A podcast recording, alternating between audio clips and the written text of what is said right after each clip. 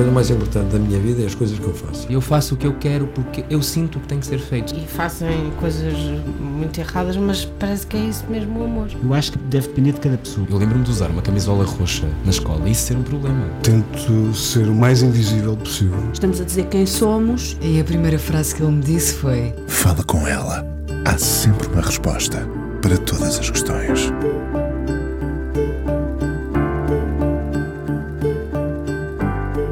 Há poucas coisas que ele não saiba sobre a música portuguesa depois de 1950. É comum, aliás, saber mais do percurso dos músicos do que os próprios, o que naturalmente causa espanto. Já agora passou pelo Centro de Investigação e Informação da Música Portuguesa, onde teve a oportunidade de mergulhar na música erudita. É difícil apanhá-lo em falso. Um colecionador de memórias, um entusiasta no que faz e como fala do que sabe. É no notável a forma como honra cada nome, mesmo quando nos são desconhecidos, mas deixaram uma nota, uma vida num só disco. Nome de programa a que voltará na Antena 3. Em 2018 editou com Jorge Mangorrinha o livro Portugal 12 pontos, se quiserem 12 points, uma pequena enciclopédia sobre a nossa história no Festival da Canção. Há outros livros onde mergulha na história do país feita de canções. Traz o gramofone à RTP memória e agora também com outros conteúdos à Antena 1. Vai também do passado ao presente na RDP Internacional. É demasiado novo para tantas memórias, uma jukebox que o país merece conhecer para além dos programas que faz. O musicólogo João Carlos Calisto, hoje no Fala Com Ela aqui na Antena 1. Olá, a jogar em casa, naturalmente. João, uh, uh, o teu disco rígido é impressionante. Uh, quando é que isto começou a acontecer? Olha, e obrigado pelas tuas palavras. Queres que uma pessoa comece logo a chorar no início do programa? Fala com ela e chora com ela. Não, obrigado vou mudar, mesmo. Vou mudar o... Quando é que isto começou? Eu acho que começou em pequenino, porque felizmente a música sempre fez parte da, do que se ouvia em casa, quer os discos. A, a discoteca dos meus pais não era muito grande e espraiava-se tanto por, por vinil, na altura, claro, estamos a falar de finais dos anos 70, início dos anos 80, como por cassetes. Mas entre isso, entre as gravações, depois passado muito pouco tempo em beta de alguns concertos, e um dos que ficou desde logo marcados foi o concerto no Central Park de Simon Garfunkel, foi visto várias vezes, várias vezes. Temos isso em comum, evidentemente, crescer com esse, com esse disco, com esse concerto, não é? A sorte de ter lá em casa cassetes com os Camel, com os Renaissance, uh, com Paul McCartney, portanto, com, com José Afonso, com Adriano Correia de Oliveira, portanto, muita música. Uh, o jazz não tanto nessa altura, portanto, o jazz acabou por ter mais uma, uma conquista minha, um gosto mais tardio mas uh, os cantautores, o, a música pop rock num sentido bastante lato, felizmente devo aos meus pais.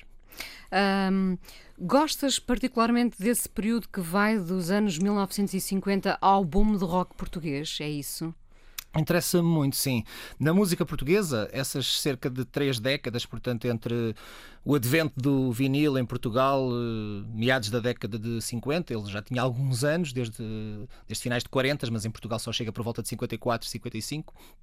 Uh, é um período muito interessante porque é a transformação dos suportes nessa época faz com que haja gente que termine carreiras, gente que comece carreiras, Uh, nomes que se vão destacar desde logo, editoras, e depois interessa-me estes cruzamentos muitas vezes, editoras que estão a surgir, uma delas nesta época no cenário português é a editora Orfeu, do Arnaldo Trindade, que na segunda metade da década de 50 começa com, com a poesia e com a prosa, e também desde logo com, algum, com alguma música ligeira, mas a, a fazer a diferença no, no panorama musical português. E esse momento charneira de, do boom do rock português que estavas a dizer no início da década de 80, porque para muita gente, e até para a minha, para a, minha, para a nossa geração, e se calhar uh, tivemos os dois um bocadinho que ultrapassar esse preconceito, quase como se não existisse rock para trás de 1980. E, e felizmente muitos, até dos que, que, que deram cartas nesse momento do boom do rock português, tinham passado, eles próprios, e, e, sabiam reconhecer, às vezes podiam não conhecer a fundo a obra de, de, quem fez rock em Portugal nos 20 anos anteriores, mas conheciam os nomes maiores. Uh, é, é, mais um, um, uma conquista quase da, da era da internet. Uh, o, o, o, conhecimento, não estou a dizer no meu caso concreto, porque no meu caso até cheguei através dos discos, mas de muita gente até mais nova que chega ao passado da música em, em Portugal pela internet. E isso é uma conquista, portanto, com 20 anos mais ou menos. Eu estava a pensar sobre essa questão do vinil, ou seja, a mudança de formatos, a mudan o início e o fim de formatos, uh, acaba por ter impacto na forma como se faz música?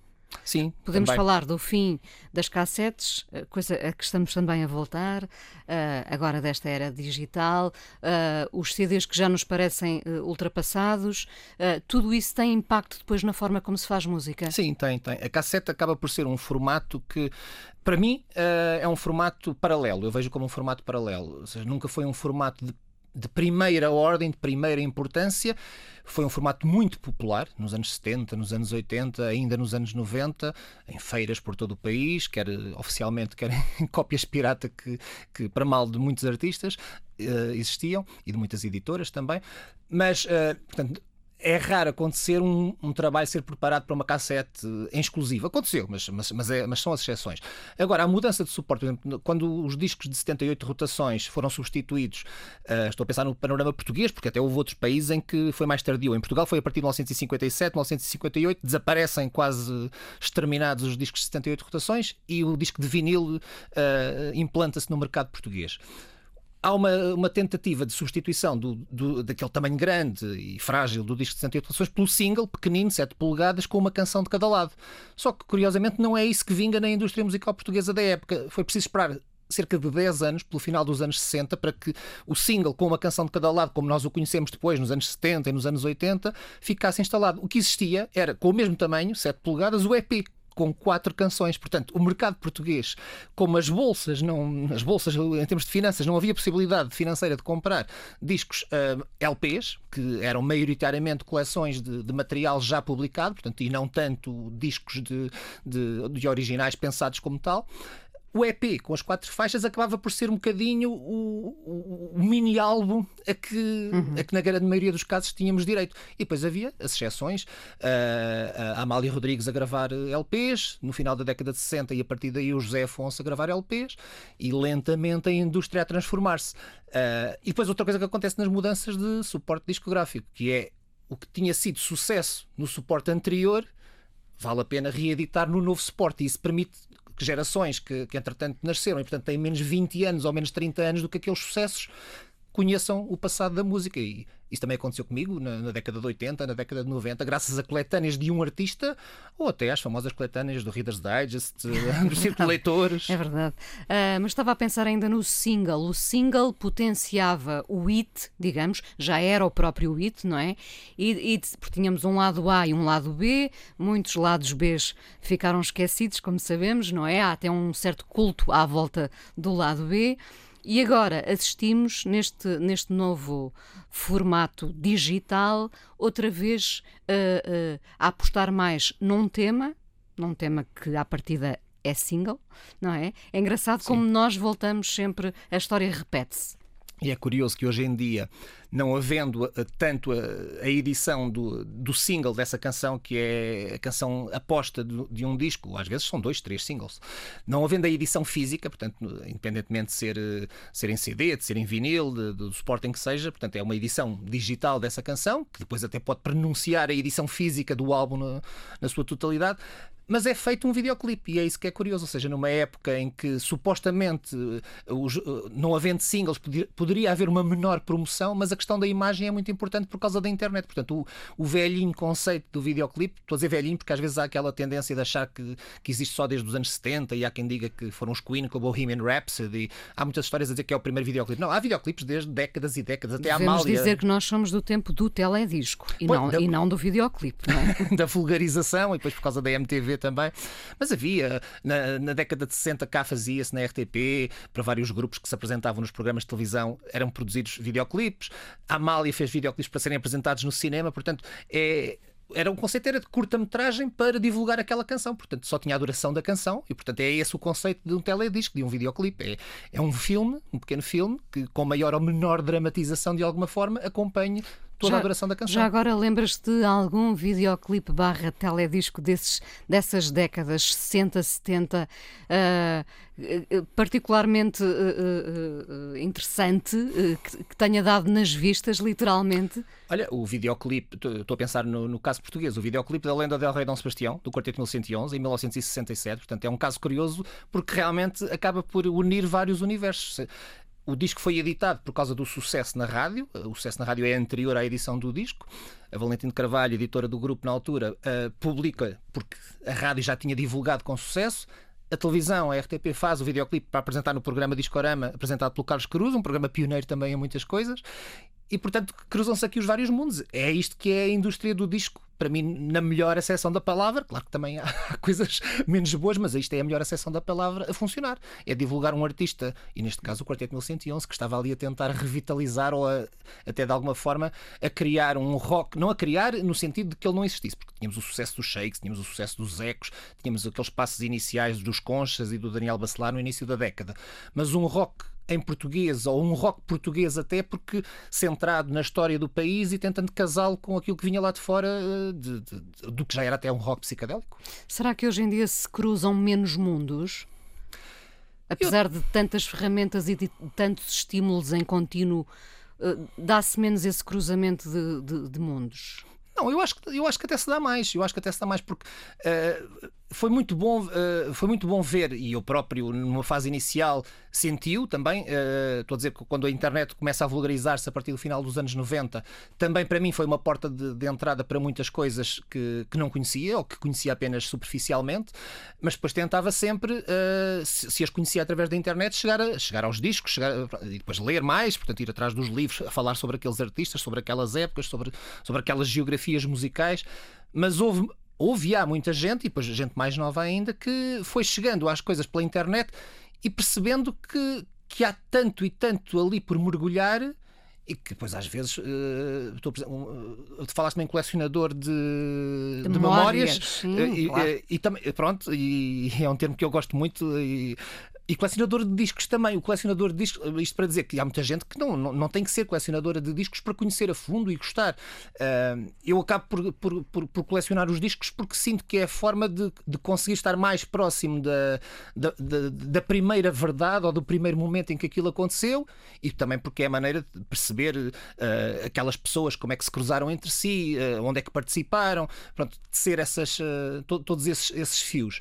Mas não é obrigatório colecionar e, portanto, a internet acaba por ser uma, uma excelente democratização, eh, desde que usada bem, e felizmente acho que é para isso que nós mais a usamos. É, é verdade que consegues surpreender às vezes os músicos sabendo mais deles do que eles próprios, não é? É assim, é curioso, porque os músicos muitas vezes não, não, não juntam os trabalhos, não colecionam os trabalhos que gravaram, sabem mais ou menos aquilo que foi, que foi sendo gravado, mas já, já me tenho deparado mais do que uma vez com, com casos em que o músico não se recorda de uma canção em concreto, em que, em que eu quero tirar uma dúvida e vou falar com, com o músico. Vais à fonte e mesmo assim não consegues a confirmação. Olha, é? nunca me esqueço de ter falado com o Fernando Tordo por causa do single que ele gravou para o Festival da Canção de 1970 e que, tanto quanto se sabe, e a própria Valentina Carvalho também é a informação que tem, não chegou a materializar-se em disco, apesar de existir uma capa, apesar de existir uma, um master com a pista instrumental, mas a voz, portanto, o Fernando Tordo não chegou por alguma razão, uh, ficou em último lugar nesse Festival da Canção, três anos antes de ter ganho o festival com a Tourada. E, e quando a Valentina Carvalho me, me, envia a capa e a contracapa do disco para que eu pudesse pôr no, no, num livro que fiz em 2014, Canta a Canta, fiquei a saber que o lado B era uma canção chamada uh, uh, o, vinho, o Vinho e a Ira, creio. espero não me estar a enganar, Fernando. Em vez de ser as vinhas da Ira, era o, o vinho, vinho, e a ira. ira. Agora estou na dúvida se é o Vinho e a Ira, se é a Noite e a Ira, com um poema do Lima Brumont e música do Fernando Tordo. Eu, olha, o Lima Brumont, que foi cantado depois por outras pessoas, mas olha, o primeiro momento que ele é cantado, e fui perguntar ao Fernando Tordo: olha, que canção é esta? Como é que te lembraste de musicar o Fernando Tordo, o, Fernando Tordo, o Lima Brumont? E ele, ele, que canção é essa? Não me recordo disso. Tens esse som? E eu, oh não.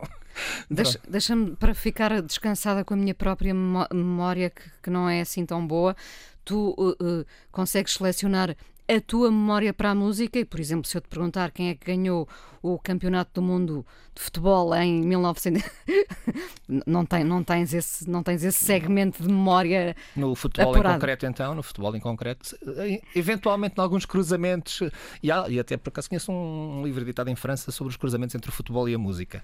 Onde mas, o mas, só, é... mas tem que entrar a música, não é? Sim, o futebol nunca foi uma paixão. Não? Pronto, está tudo canalizado, felizmente, para a música. Uh, para as an artes, para as artes. Antes da primeira uh, canção escolhida por ti, que vamos ouvir aqui no Fala Com Ela, queria só dizer-te, uh, queria só falar um bocadinho do boom de rock português, porque para mim o boom do rock português é como o dia em que chegou lá à casa a televisão a cores, não é?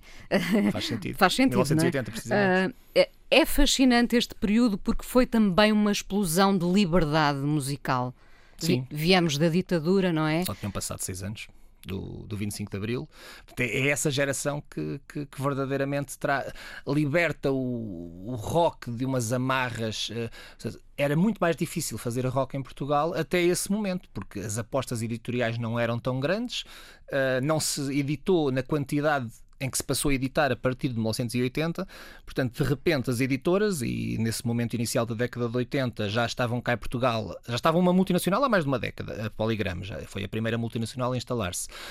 A CBS abre portas pouco depois, a Emi Valente juntam-se as duas também pouco depois, portanto, tudo isto na primeira metade da década de 80 e começam a sair e a ter sucesso reveloso. Os HF que até já tinham editado um ano antes, os Taxi, os Heróis do Mar, portanto, tudo se transforma e a edição discográfica é trans... Mas não é só o rock, é isso que é curioso. O boom do rock, na realidade, é um boom da indústria musical em Portugal e, e tudo aquilo que depois conhecemos a partir da década de 90 deve muito a esse momento de 1980-81. E apesar de falarmos muito ainda desse período do boom do rock português eh, nos anos 1980, eh, achas que ainda há muitas histórias por contar? Hein? Ah, sim, isso há sempre. Nós, uh, infelizmente, não, não temos uma grande tradição bibliográfica nem uh, na primeira pessoa, portanto, às vezes grupos ou intérpretes a solo contarem o seu percurso na sua, na sua voz, ou outras pessoas a pegarem nessas histórias, entrevistando ou não, cruzando, cruzando gerações vamos tendo cada vez mais, mas sempre muito tenuemente, que é, é uma pena, uh, porque há, há, há gerações que, que, vão desaparecendo em várias áreas musicais e histórias que vão ficar por, por saber ou que vão passar de boca em boca, mas depois já sem se poder confirmar junto de quem as viveu. E, e, acho que a história da música em Portugal eh, ficaria muito mais enriquecida com, com, essas, uh, com esses testemunhos passados a escrito, ou pelo menos uh, em documentários, e, e, vai havendo agora também mais alguns documentários uh, em filme sobre a música em Portugal. As coisas estão a mudar, as coisas estão a mudar e é, e é bom. E até, felizmente, vamos vendo teses académicas que vão chegando ao livro e, portanto, não, não ficam fechadas no, no meio da academia e comunicam com, com a sociedade. E é isso que é importante. E há uma grande curiosidade, de facto, em relação relação a esse período em particular na história da música um, em Portugal. Uh, vamos à tua primeira escolha, à tua primeira canção, Nico. Pronto, lá está, viajamos ao final dos anos 60. Para mim, o período, estavas a falar das décadas de 50 a 80, o período em concreto de 65 Portanto, entre meados da década de 60 e meados da década de 70, se eu tivesse que escolher 10 anos de, de, música que me preencham as medidas em praticamente todos os aspectos, são, são esses 10 anos, entre meados de 60 e meados de 70. Não é que tudo tenha sido feito nessa altura, claro.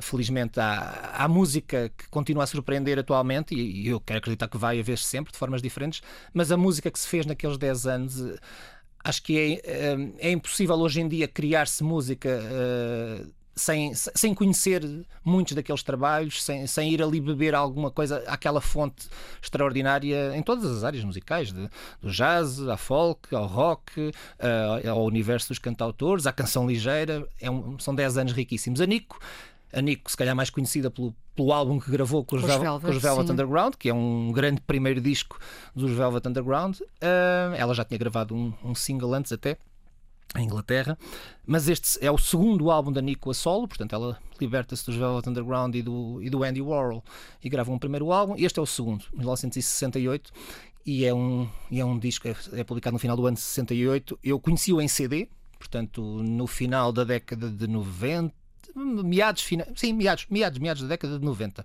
94, salvo erro. E portanto, a primeira reedição em, em CD de, desse disco e fiquei preso por aquela todos aqueles ambientes espectrais. Uh, esta composição em concreto, o Evening of Light, é, não sei, faz-me pensar numa, numa Europa, numa Europa tão, tão unida e tão antiga e com tantas coisas em comum e, bem, e tudo isto é pertinente neste momento. Uh, a Nica era alemã, fez esse percurso inicialmente em Inglaterra, depois foi para os Estados Unidos, ainda tinha chegado a participar na, na Dolce Vita do, do Fellini, acabou por morrer em Espanha num estúpido acidente de bicicleta no, em Ibiza uh, e tem discos que se calhar muito pouca gente ouviu atualmente este disco é. E depois há as imagens, eu não consigo deixar de associar este disco, porque vi eh, na altura filmes na Cinemateca do Philippe Garrel com a Nico e ela e o, e o filho acho que há aqui. E depois é só o John Cale que acompanha. Portanto, isto é só, é só uma mulher com o harmónio e tudo o resto feito pelo John Cale, uh, que felizmente temos entre nós. Fez, fez 80 anos há dias e é também um músico que, que, importa, que importa conhecer, com uma carreira enorme. A Nico não gravou assim tanto, mas uh, este disco é uma das paixões para a vida. A Nico conseguia ser. Uh, parecer fria, mas ao mesmo tempo envolvente. Sim, é? sim, Coisa sim, sim. rara. É verdade, é verdade. Vamos ouvir então a Nico aqui no Fala Com Ela.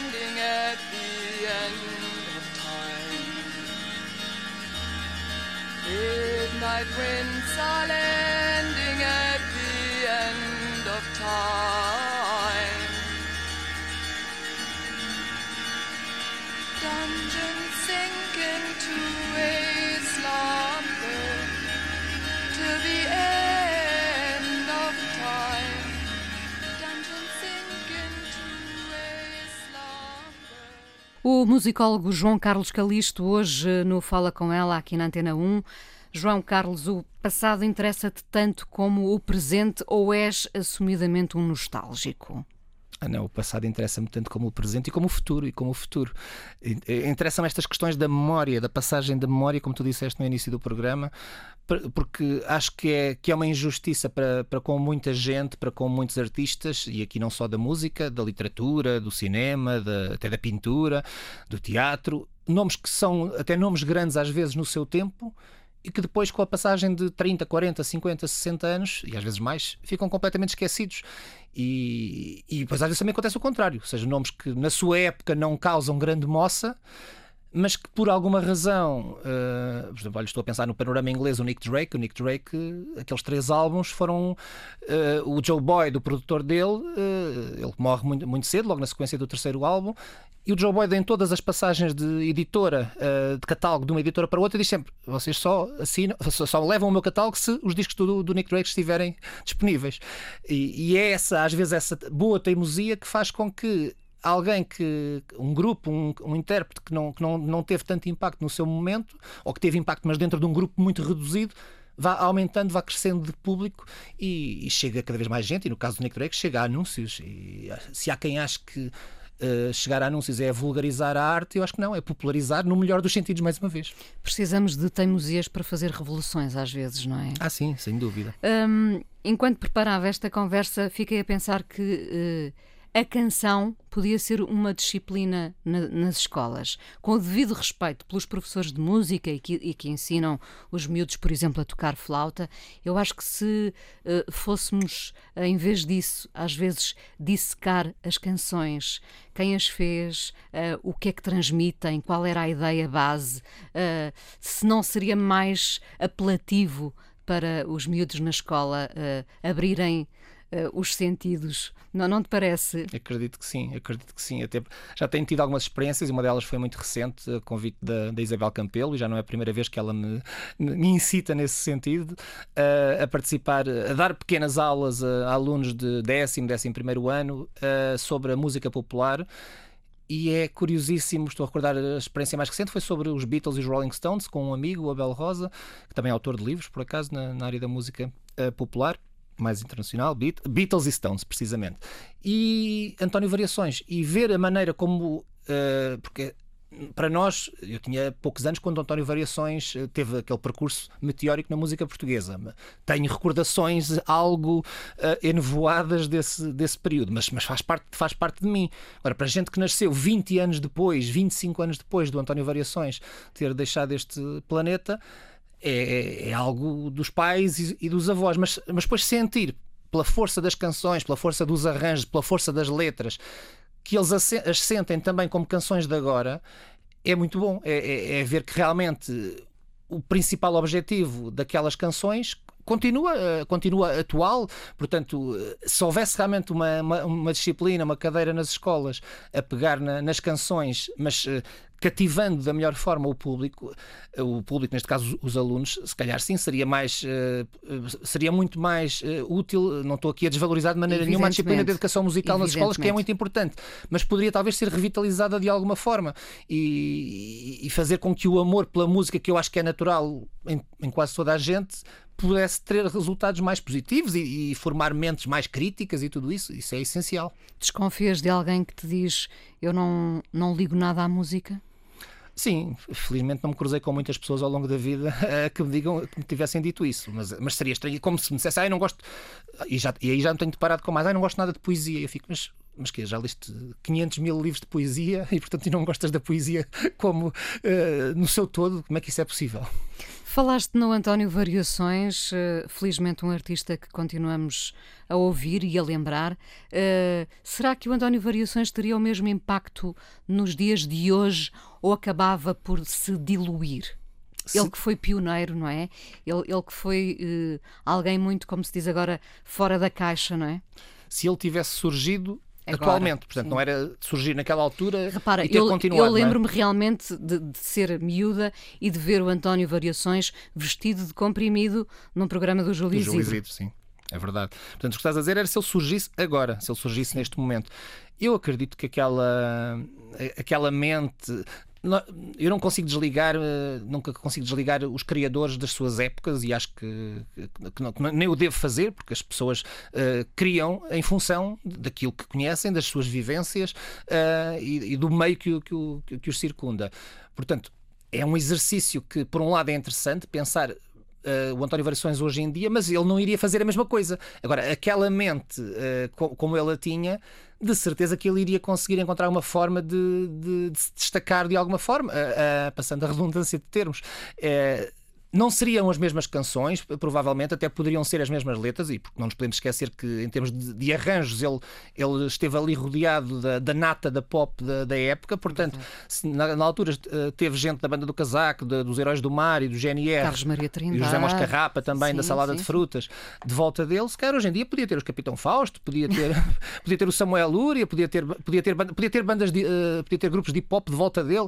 Uh, de certeza que ele iria encontrar uma forma de. Podia ter os Expensive Soul, podia ter os Bateu Matou, que, que ainda outro dia no Festival da Canção fizeram ah, aquela homenagem, fizeram aquela homenagem extraordinária a várias canções, uh, algumas vencedoras, outras não, do, do festival. Portanto, podia, podia, haver ali tanta coisa tão, tão, tão diferente, mas de certeza que iria ser surpreendente. Acredito que sim, acredito que sim. Porque é a alma para lá é... dos arranjos e, e de, de, todo, às vezes de todo o folclore, uh, ou se tem alma ou não Sim. se tem, e ela chega às pessoas. E é o haver muito fado também na, na, na música dele, e, e, isso é curioso. Houve outros Antónios variações. Uh, na história da música portuguesa não tão impactantes? Ou, ou injustamente uh, menos ouvidos? Olha, há nomes que, por uma infinidade de razões, ficaram esquecidos. Um nome que agora me vem logo à memória e que felizmente está entre nós, depois seguiu carreira como advogado, Carlos Portugal, entre o final da década de 60 e o final da década de 70, portanto cerca de 10 anos, ele como intérprete e como produtor foi um nome que deu cartas na indústria musical portuguesa. Uh, ele gravou álbuns, ele foi, ele, ele começou mais, mais colado à canção de Coimbra muito rapidamente, se, se, integrou naquilo que foi chamado movimento dos baladeiros. No início da década de 70 estava com arranjos já próximos, próximos não, arranjos com gente do rock, com músicos do rock a tocar com ele, as composições dele a serem diferentes. Como produtor, uh, descobriu na primeira metade da década de 70 a Dina, uh, ele produz os primeiros dois discos da, da Dina, logo a seguir ao 25 de Abril. Trabalha com o Pedro Osório, aliás, ele é, ele é autor da canção que o Paulo de Carvalho leva ao Festival da Canção de, de 1970, com, com o Pedro Osório. Portanto, é um nome que ficou de facto esquecido naqueles 10 anos. Outro, olha, outro nome, outro nome e que felizmente também está entre nós, uh, o Pedro Jordão. O Pedro Jordão, dentro do universo da canção ligeira, o Festival da Canção de 1968, que o Carlos Mendes ganha com, com o Verão, é um festival, nós uns anos mais tarde chamámos ao festival Festival Ari da Canção, porque o José Carlos Ari dos Santos uh, concorria tantas vezes e chegou a ter quase todas as canções com a letra da autoria dele. Mas o Festival da Canção de 1968 era um festival Pedro Jordão da Canção, porque excetuando a canção que ganhou, portanto, o Carlos Mendes com o Verão, excetuando o José Cid com, com a balada para Dona Inês, e mais uma que agora me está a falhar, todas as outras eram do Pedro Jordão, e o Pedro Jordão faz dentro do, do âmbito da canção ligeira portuguesa ele tenta ir buscar o universo da canção francesa, uh, tenta trazer também algo de, de arranjos próximo de, de, música de câmara, uh, propostas diferentes e que funcionaram. O, o, João Maria Tudela, o álbum que grava em 1969, uh, aquele álbum de capa preta, com, com a liberdade do Manuel Alegre, com o Fuzilar um Homem num país, num país distante, em que ele canta grande poesia, todas as músicas são do Pedro Jordão o Pedro Jordão ainda, ainda, trabalhou até depois do 25 de Abril. Ele tem na internet, é muito. Tem, aliás, até há pouco tempo o Miguel Carvalho, na biografia política que fez da Amália Rodrigues, refere uma, uma, uma grande. uma conversa muito acesa entre o Pedro Jordão e a Amália Rodrigues, mas naqueles tempos muito acesos pós 25 de Abril. Só, olha, são dois nomes que, que eu acho que importa e que felizmente, como estava a dizer, Carlos estão entre Portugal e Pedro e Jordão. E Pedro Jordão importa redescobrir.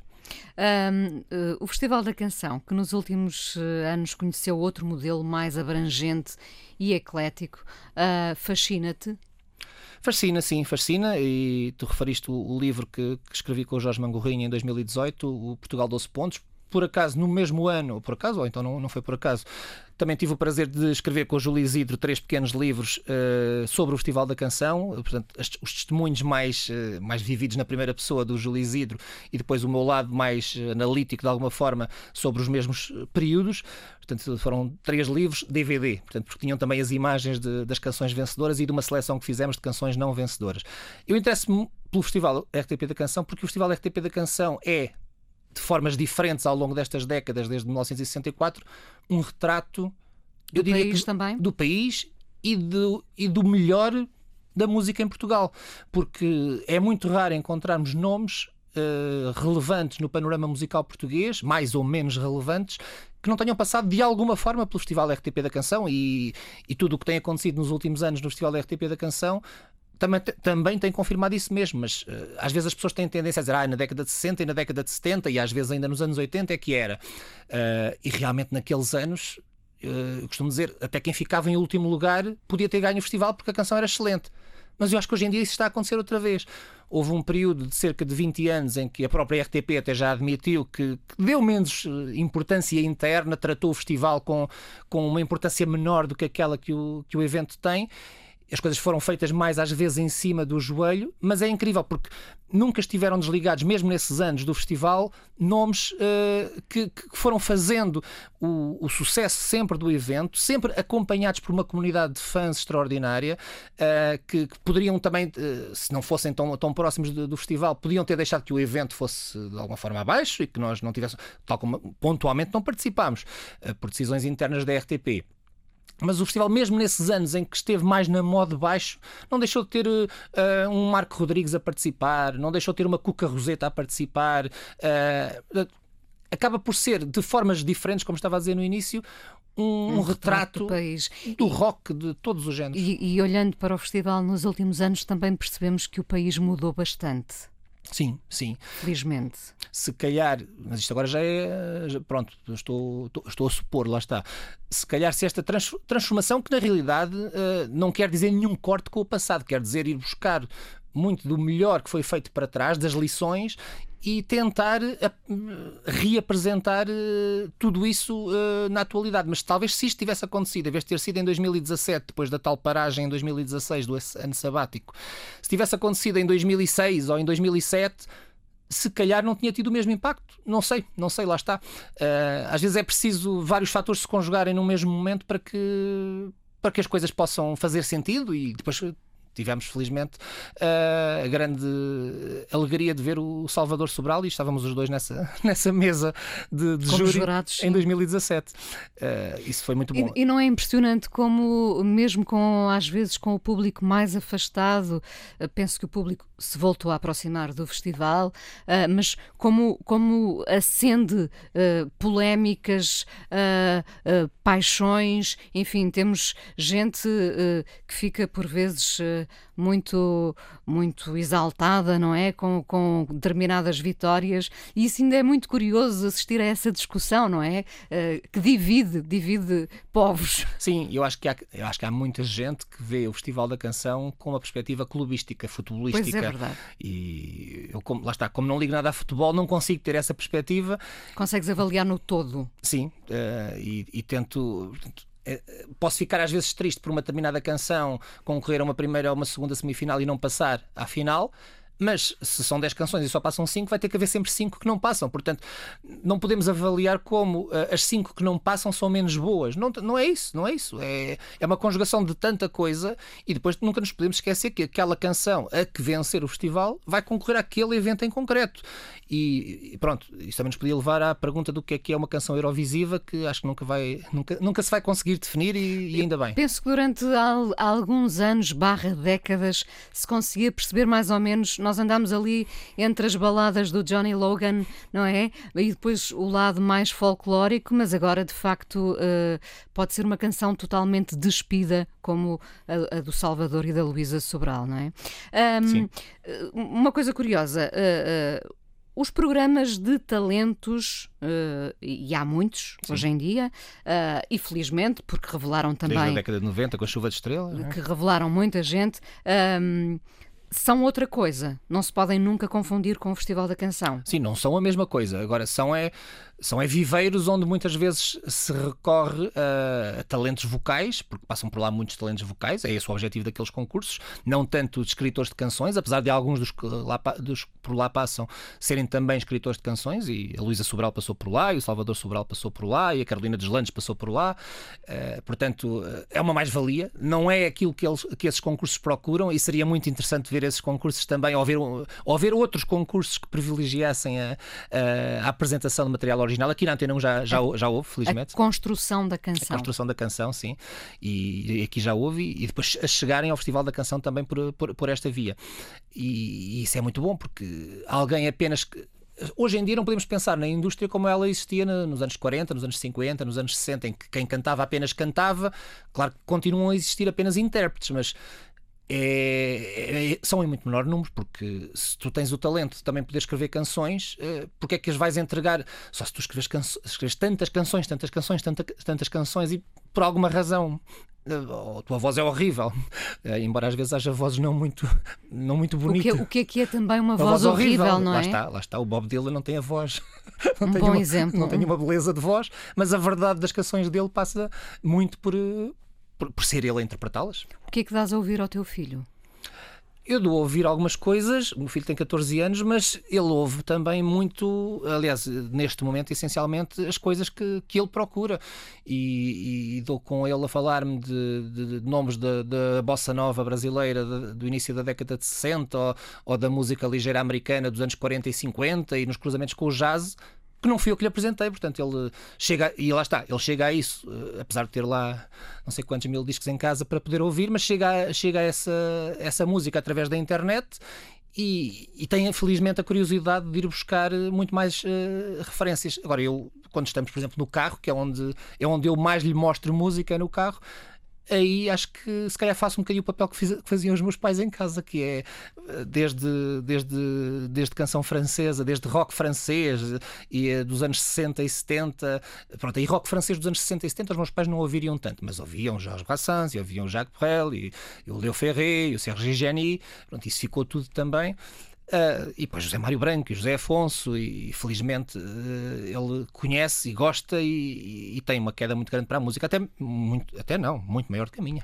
Uh, haverá para os nossos filhos uma, um Simon and Garfunkel ao vivo no Central Park ou hoje em dia a oferta é muita, João Carlos? é o Miguel Araújo e o António Zambujo. nos que coliseus. Que nos... coliseus, atrás de coliseus. Não, hoje, mas... hoje há muito mais oferta. Ah, não? mas é, é a tal, a, tal reflexão que é uh, tens tanta coisa disponível mas depois muitas vezes não sabes o que existe, porque as coisas estão todas na internet. Uh, há uma dispersão, dirias que há uma dispersão? Há, há, uma dispersão, há uma dispersão, porque antes as coisas eram mais. Uh, era mais difícil chegar às coisas, chegar à música, mas eram em menor quantidade. Hoje em dia são. Uh, é mais fácil chegar às coisas, só que existe tanta coisa, tanta coisa que tu, por mais curioso que sejas, não consegues. E tem um lado bom, que é és surpreendido por coisas que, ah, tu este artista começou a publicar há 10 anos e nunca tinha ouvido falar nele. E, e também é interessante, porque tu poderes ouvir pela primeira vez algo que, que, que até é relativamente recente e ficares genuinamente surpreendido, sabe muito bem. Uh, o que é um dia bom para ti? Tem que incluir música, Evidentemente, não é? a música faz parte de todos os meus dias, de, de, diversas formas, mas, mas faz. Ou por estar a escrever sobre ela, ou por estar a ouvi-la, um, ou por estar uh, à procura de algum disco uh, que, que, que, às vezes uh, procuro há anos e, e tenho a sorte de encontrar num, num determinado sítio. portanto, mas a literatura também. Eu, eu, Tu apresentaste-me como musicólogo, eu uma vez a falar com colegas de Ciências Musicais da Faculdade de Ciências Sociais e Humanas, onde trabalhei com, com a professora Salva Castelo Branco, e disse pronto, eu não sou musicólogo, vocês é que fizeram o curso de Ciências Musicais, eu sou de Línguas e Literaturas Modernas. Depois fiz uma, uma pós-graduação em Ciências Documentais e, e fiz meia pós-graduação em, em, Estudos de Música Popular. E, e, um ou dois colegas, não, tu não digas isso, tu não digas isso. E eu, está bem, mas isto, pronto, temos que fazer as, as separações das águas, pronto. Não, não, não, não, não, não, não, não. Mas pronto. É mais fácil apresentar-te como musicólogo. um, Mas tem que incluir poesia. Poesia faz parte, faz parte Poesia, também. música Sim. fazem, fazem de um dia a um dia melhor. Eu acho que é muito, é muito difícil escolher entre, entre, entre a literatura e a, e a música, porque e então quando o cruzamento das duas existe é extraordinário. João Carlos Calisto, espero que continues a trazer aqui à antena o teu gramofone e a RTP Memória e outros, e outros conteúdos, porque, enfim, tu és uma jukebox uh, com pernas e com uma grande, grande memória. Um, vamos terminar com a banda do casaco. Uh, penso que a banda do casaco é um marco uh, na música portuguesa. Uh, vamos, saltamos 10 anos, portanto ouvimos a Nico em 68, vamos ouvir a banda do casaco em 1978, não é? Sim, a banda do casaco é, é um marco, sem dúvida. É um grupo que tem praticamente todo o percurso em estúdio, uh, com o Nuno Rodrigues, autor das músicas, e o António Velar Pinho, autor das letras, uh, durante quase todo o percurso. O António Pinho só não está nos dois últimos trabalhos. Por onde uh, chegou a passar Cândida Branca Flor, Branca Flor a Nela Deiras, o Carlos Zinger, o Celso de Carvalho, o, Zenabo, o Ramon Galarza. É, é uma escola de, de música. Aliás, a, a, obra integral da Banda do Casaco está disponível, que é um, algo raro na música portuguesa. Temos direito a integrais de um artista ou de um grupo. São duas caixas que foram editadas há uns anos e vale, vale muito, muito a pena para mim é um grupo, eu conheci-os em vinil, uh, conheci-os em vinil o, primeiro álbum deles, uh, que já estava reeditado em CD na década de 90, mas foi um, um amigo de família que, que infelizmente já não está aqui entre nós, uh, que me emprestou dos benefícios de um vendido no Reino dos Bonifácios. E fiquei logo maravilhado por aquele surrealismo das letras do António Pinho, pelas melodias arrevesadas do Nuno Rodrigues, pelos arranjos deles todos, uh, com os violinos do Carlos Zíngaro e depois da Mena Amaro. É um grupo que curiosamente foi formado no Portugal anterior a 74, mesmo antes do, do 25 de Abril, mas que depois acaba por, por se estrear eh, já só em álbum em 1975 e que foi um ovni, foi um ovni porque casou a música tradicional com o rock, com o jazz, com as músicas experimentais e conseguiu mostrar que, aliás, é o primeiro grupo em Portugal que constrói uma carreira regular em álbum Uh, como, porque isso nunca tinha acontecido. Uh, estamos em 75, estamos em 76, estamos em 77, estamos em 78, eles estão sempre a editar discos. É o primeiro, isto é o primeiro momento. E, portanto, o boom do rock português começa a ser construído por esta geração em que estão eles, em que estão os Tantra, em que estão os Arte e Ofício, uh, e que que lentamente as editoras vão percebendo que, espera aí, há aqui um filão que vale a pena explorar e, e, ainda bem que o fizeram, porque temos estes trabalhos extraordinários. Vamos terminar com o enterro do Tostão. João Carlos Calisto, muito obrigada por teres vindo ao Fala com ela aqui muito na obrigado, Antena 1 Inês. e ainda falamos um bocadinho no podcast.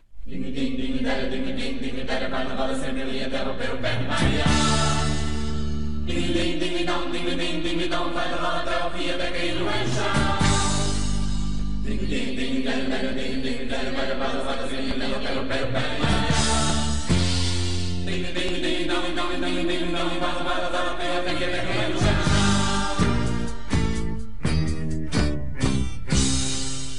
Nós temos muitos nabos a nascer nas avenidas. Nós temos tantos nabos que as culturas estão perdidas. Ai, venham todos, ai, venham já, que este jardim anda Deus dará. Ai, venham todos ver como é, que este jardim anda ao giroplé.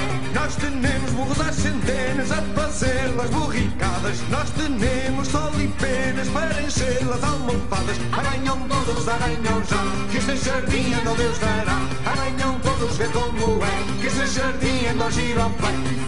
Flete, insiste, flete, insiste, flete, insiste, flete, insiste. É cortar a vilanagem, é comer o que é mais não. Vamos todos em romagem ao enterro do tostão. É cortar a vilanagem, é comer o que é mais não. Vamos todos em romagem ao enterro do tostão. É cortar a vilanagem, é comer o que é mais não. Vamos todos em romagem ao enterro do tostão.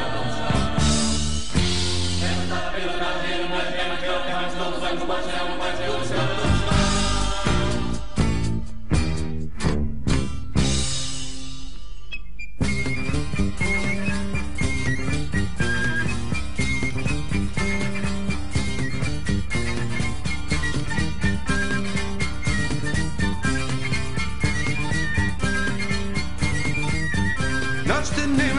Centenas a fazer-las burricadas. Nós temos sol e penas para encher-las almofadas. Todos, já, que este jardim anda Deus dará. Fala com ela hoje, já conversa com o musicólogo João Carlos Calisto. Ah, ainda deu para ficar a conhecer bem o mundo. Bem, bom, um bocadinho do Cedas mundo. doce, cedas doce, bem bom. a conhecer eh, o mundo da música erudita. Deu. Eu trabalhei três anos, como tu referiste também, eh, com o Miguel Azguim e a Paula Azguim no Centro de Informação da Música Portuguesa, que continua a trabalhar, continua disponível e a apresentar cada vez mais informação e, e a mostrar como é riquíssimo esse universo. Era um mundo que eu conhecia de forma muito mais superficial, porque lá está, às vezes até há quase discussões sobre o que é que é música popular e o que é que é música erudita, porque a música erudita, portanto, o- Fernando Lopes Graça teve, foi o compositor, portanto, sendo um compositor eh, anti-Estado Novo, contra o regime do Estado Novo, não houve nenhum compositor erudito em Portugal a ter tantas, tantas obras publicadas eh, em disco, por, por estranho quase que possa parecer, como ele. Ele, eh, nos anos 50, nos anos 60 e na primeira metade da década de 70, depois continuou depois de 74, mas ele fartou-se de ser publicado. Uh, isto também estava próximo da Academia de Amadores de Música, havia ali ligações à, à, Valen- à editora Valentim de Carvalho que lhe publicou a maior parte dos trabalhos, mas uma editora, não, uma editora, quer seja de livros, quer seja de discos, quer seja de qualquer outra coisa, não publica um trabalho se o trabalho não vender. Portanto, é preciso vender os trabalhos. E, por exemplo, o Jolie Braga Santos, que é um, um compositor que, que- que felizmente, até já depois de, da morte prematura, ter eh, chegado a um público mais vasto lá fora, ele tinha publicado um álbum com a Quinta Sinfonia no final dos anos 60, que tinha sido premiada, portanto, se não tivesse sido aquele prémio, possivelmente nem tinha sido, eh, eh, sido publicado esse LP. Portanto, mas um único LP até 74. O, o Jorge Peixinho começou lentamente também na primeira metade da década de 70 e depois foi depois dos anos 70 que, pronto, mas já é de uma geração mais nova. Agora, o Fernando Lopes Graça é um caso paradigmático dentro deste universo da, da música erudita. O Luís de Freitas Branco não tinha obras publicadas, não, tinha, não havia nenhum LP com, com, com obras de Luís de Freitas Branco até ao 25 de abril de 1974. Foi preciso, portanto, já ele, infelizmente, já tinha morrido há muito tempo. Uh, e, e são universos que se cruzam com os universos da dita música popular. Pronto, mas eu estava, estava a referir. O facto destes trabalhos serem publicados por editoras, pelas mesmas editoras que publicam uh, um, Tony de Matos ou que publicam um José Afonso, também fazem. Então, espera aí. Então, uh, a música popular é o quê? É o que é publicado pela, pelas, pelas, pelas grandes indústrias. Então, isto também pode ser música popular. E até porque em determinados momentos a música erudita tem peças que se popularizaram. Uh, ou seja, as fronteiras são muito mais difíceis de, de definir do que aquilo que, que, muitas vezes queremos fazer crer. Agora, os termos, se calhar, são necessários só para termos uma noção básica que seja daquilo que estamos, do que é que estamos a falar. Agora não podemos é usá-los como fronteiras, como, como algo, olha, e que sirva e que sirva e que alimente o preconceito muitas vezes. Olha, e era isso precisamente que ia dizer, porque há um termo que é o termo nacional cancionismo que uh, eu abomino em termos de utilização como definição de algo, quando o utilizo, utilizo sempre contextualizado, quando o João Paulo Guerra o cria em 1969 e que foi importantíssimo para naquela altura dizer nós estamos a querer apresentar uma música que, que vá contra esta, esta, esta enorme corrente. Mas não podemos hoje em dia, em 2022, dizer que a canção ligeira portuguesa dos anos 50, dos anos 60, aquilo não era a canção ligeira, era o nacional cancionismo, como se todos eles fossem iguais, como se o repertório da Simone fosse, uh, fosse uniforme, que não era, como se o repertório do Tony de Matos fosse todo igual, do Rui de Mascarenhas. Há ali tanta coisa e há surpresas, olha, o Rui de Mascarenhas a cantar, a cantar uh, palavras do Jorge Luís Borges uh, com arranjo do Jorge Palma, por exemplo, a cantar José Afonso, a Simone a cantar Beatles. Há tanta, tanta coisa tão, tão, tão diversificada. O, o ligeira foi sempre muito estigmatizante, não é? Temos menos, temos menos preconceitos e menos estigmas agora? Sim, eu, eu, eu, uso muito ligeira, eu, eu tento tirar-lhe essa carga pejorativa do ligeira, porque é uma canção ligeira como contraponto a uma canção vinda de uma obra erudita, pronto, uma obra escrita por um compositor que teve estudos formais de música e que, portanto, apresenta outro tipo de, de obra aparentemente mais elaborada. Uh, mas como diz o mestre António Vitorino de Almeida, às vezes a elaboração pode ser uma grande chatice e, portanto, a, a, obra que nós estamos a ouvir não ter interesse nenhum, ou uma canção feita com menos, com menos, com menos meios, com menos conhecimentos formais de música, ser algo extraordinário e que nos preenche as medidas em muitos aspectos. Portanto, uh, e a surpresa é essa mesma, é, é podermos desconstruir tudo isto e, e maravilharmos com, quer com, com, uma, com uma ópera ou com uma sinfonia, como com uma canção tocada apenas a uma guitarra. Estamos a conseguir homenagear mais os nossos uh, autores compositores, cantores uh, uh, com eles vivos, porque durante muito tempo eles passaram a bestiais depois da morte, infelizmente. agora estamos, parece-me que estamos a conseguir honrar, homenagear, enfim, até elogiar no dia a dia mais os nossos autores, compositores, não te parece? Sim, de forma geral, de forma geral, creio que sim. E embora, por exemplo, não possamos esquecer que apesar de termos perdido o José Afonso, bastante novo ainda, o José Afonso ainda conseguiu eh, ver muita gente, e até na geração do boom do rock português, os Rádio Macau a pegarem no comboio descendente, e, uh, o José Mário Branco, que, que, nos deixou há pouco tempo, e bem fora de tempo também para o que desejaríamos, mas em 1979 o corpo diplomático estava a pegar na engrenagem, portanto a geração do punk em Portugal, do punk barra New Wave, porque o punk em Portugal naquela primeira geração foi quase algo meteórico, uh, a pegar numa canção que tinha sido ela própria transformadora da música portuguesa no início da década de 70 e que não era comum. Uh, portanto, mas uh, o José Mário Branco também tem, uh, teve felizmente esse bom reconhecimento em vida, desde, o, desde, desde rappers até, até gente do rock e das músicas tradicionais e do universo dos cantautores, porque há ali tanto para aprender. É alguém que a importância da obra dele é diametralmente oposta à quantidade de álbuns que tem. Uh, mas nós gostaríamos que ele ainda tivesse mais discos. Mas a obra dele só pode ser analisada no seu todo e felizmente está a ser trabalhada na, na, na Universidade atualmente, na Faculdade de Ciências Sociais e Humanas.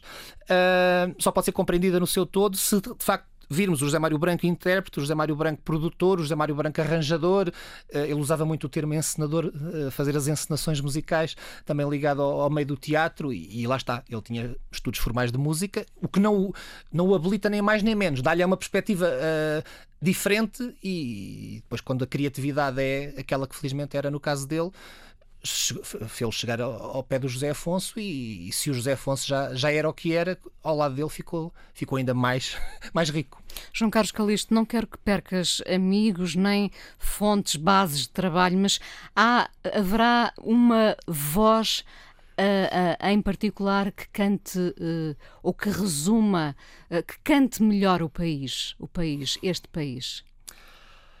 Assim, eu, eu, digo sempre, já, já o disse mais do que uma vez, já, já o disse publicamente em apresentações de, de livros. eu acho que os três nomes grandes da música popular em Portugal, os três nomes cimeiros da música popular em Portugal no século XX uh, são a Amália, José Afonso e José Cid. E, e, e, dizendo estes três nomes, o que isto quer dizer é que eles preenchem, uh, se nós tivéssemos apenas que ter três, preenchem tanto e, e têm junto deles uma, uma vastidão de, de outras pessoas que deram também tantas páginas tão importantes para a música portuguesa que só, acho que só temos que nos orgulhar. O que é que isto quer dizer? Eu não, eu não, estou a dizer de maneira nenhuma que um Jorge Palma, e já trabalhei sobre ele, que um Paulo de Carvalho, que um Fernando Torto, que um Carlos Mendes, que um José Brito, que um Fausto, que um José Mário Branco, uh, que um Sérgio Godinho, uh, e vou-me esquecer de alguém, de um, que um Vitorino. Uh, estou só a dizer alguns nomes, só, todos estes são importantíssimos, mas eu acho que todos eles, de formas diferentes, reconhecem que estes três nomes são nomes que daqui a 100 anos continuarão grandes. E se calhar é-nos mais difícil, por um lado, ver isso. Assim, a Amália, em vida, alcançou a popularidade que todos sabemos. Uh, o José Afonso, uh, menor, porque não teve o impacto internacional uh, em vida, da mesma maneira, aliás, nem comparável com a Amália Rodrigues, mas uh, foi conseguindo. mas porque também era outra a postura, não é? Era outra a postura também. O José Cid, como felizmente está vivo e destes três foi o único a passar a barreira dos 80 anos e espero que, que o tenhamos entre nós durante muito tempo, às vezes é mais difícil termos essa, essa análise. Mas rique... eu costumo dizer em relação ao José Cid, não há nenhum nome tão popular uh, na música portuguesa que consiga, e, e falo, preencher um concerto de 3 horas e toda a gente conhece as canções dele e ao mesmo tempo ter uma enorme parte da obra dele que não é conhecida do público. Portanto, isto para mim é, é, é um sinal, ou seja, a obra podia não ser conhecida não interessar, mas não é o caso. É um sinal da riqueza que está ali e que se calhar muitas vezes o, o preconceito de o artista ser um artista de sucesso nos faz uh, não olhar para o resto. E, e acho que, que, é obra dele e nós merecemos ouvir essa, eh, essas partes, essas muitas partes de, da obra do José Cid. Obrigada por teres vindo ao Fala com ela. Muito obrigado, Inês. A coisa mais importante da minha vida é as coisas que eu faço. Eu faço o que eu quero porque eu sinto que tem que ser feito. E fazem coisas muito erradas, mas parece que é isso mesmo o amor. Eu acho que deve depender de cada pessoa. Eu lembro-me de usar uma camisola roxa na escola e isso ser um problema. Tento ser o mais invisível possível. Estamos a dizer quem somos. E a primeira frase que ele me disse foi: Fala com ela. Há sempre uma resposta para todas as questões.